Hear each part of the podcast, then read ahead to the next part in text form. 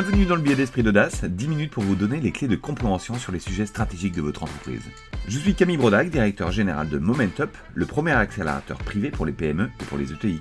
Ce podcast vous est proposé par l'entreprise du futur, la plateforme de résolution des problématiques stratégiques des dirigeants. Bon épisode En chinois, le mot-clé se dit YG et est composé de deux idéogrammes, Y qui veut dire risque et G qui veut dire opportunité.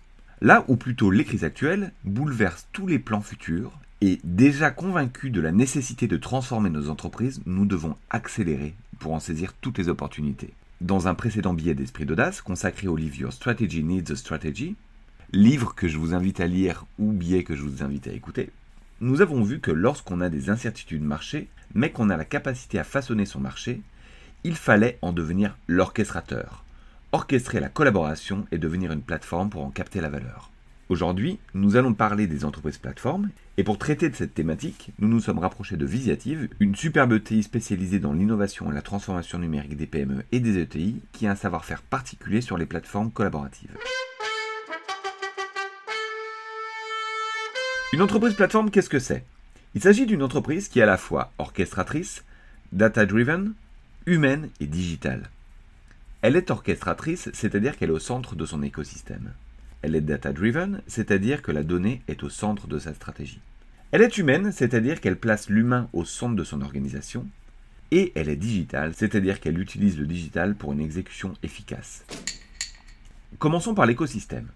Pour devenir une entreprise plateforme, il faut avant tout cartographier son écosystème, comme nous l'avons vu dans le billet consacré au Business Model Kit, donc si vous ne l'avez pas encore écouté, allez-y. Dans ce billet, on explique en somme qu'il est important de cartographier l'ensemble des parties prenantes de son entreprise, salariés, clients, fournisseurs, utilisateurs, État, etc.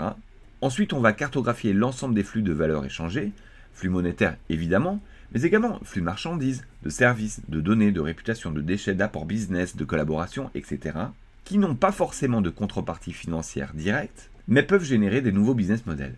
Attention ici, il faut que les flux soient dans les deux sens afin que les relations soient pérennes, sinon on est en risque. Une fois que l'on maîtrise son écosystème, on va réfléchir à l'ensemble des flux de données et de valeurs qui peuvent exister, voire même en inventer des nouveaux. Quand on parle de flux de données et de valeurs, on parle évidemment de données chiffrées, mais aussi, et c'est tout l'enjeu, des signaux faibles qui peuvent par exemple être des données issues de l'écoute utilisateur, clients, collaborateurs, etc. L'écosystème c'est fait, la donnée aussi, maintenant parlons de l'organisation et de l'humain. En effet, la donnée n'a de sens que si elle sert à quelque chose. Il est question ici de mettre en place une organisation agile, à l'écoute de son écosystème, capable d'organiser les données collectées et orchestrer la collaboration. Ces données peuvent permettre d'améliorer les produits, mais également d'enrichir son écosystème, et de nouveaux business models peuvent ainsi être imaginés.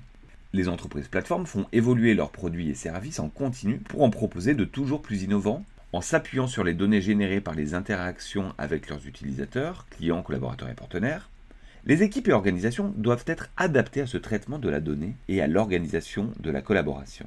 L'impulsion doit être donnée par le dirigeant car les équipes, tout comme l'ensemble des membres de leur écosystème, ont besoin de collectifs, de pédagogie pour partager des expériences et de simplicité. Intégrons ici le fait que les modèles d'entreprise plateforme ne sont pas forcément naturels pour les équipes et vont également bouleverser leur conception de la chaîne de valeur et la dépendance au sentier fera qu'il faudra redoubler de pédagogie. Enfin, pour simplifier tout cela, et comme liant, nous avons évidemment le digital. Le digital, c'est l'outil indispensable pour avoir une stratégie d'entreprise plateforme efficace, car il permet de collecter de la donnée auprès de chaque partie prenante, données produits, gestion du cycle de vie produit, SAV, e-commerce, travail collaboratif, expérience client, expérience collaborateur, etc. Il doit être un catalyseur de l'entreprise et non un facteur limitatif. Le système de l'information de l'entreprise doit être accessible à distance, sécurisé et performant. Les clients, collaborateurs, partenaires, utilisateurs, etc.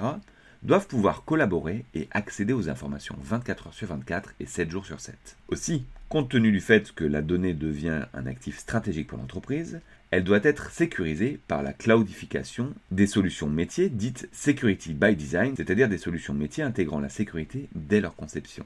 J'insiste sur le fait que dans les nouveaux modèles d'entreprise plateforme, la donnée devient un actif stratégique et générateur de valeur. Par exemple, ce qui fait la valeur de LinkedIn n'est pas uniquement la communauté en tant que telle, mais surtout la donnée collectée par LinkedIn sur sa communauté. Devenir une entreprise plateforme n'est pas une mince affaire, mais si ça fonctionne, c'est d'une puissance remarquable.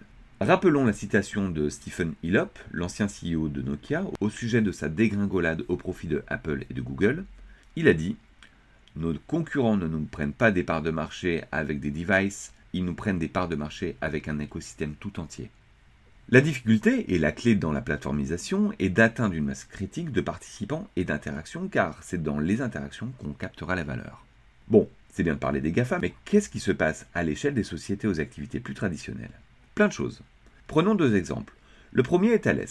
Thales a lancé en début d'année une plateforme collaborative, Secret Défense, pour que son écosystème puisse collaborer de façon ultra sécurisée, et on voit bien ici que Thales veut être au centre du jeu et orchestrer la collaboration.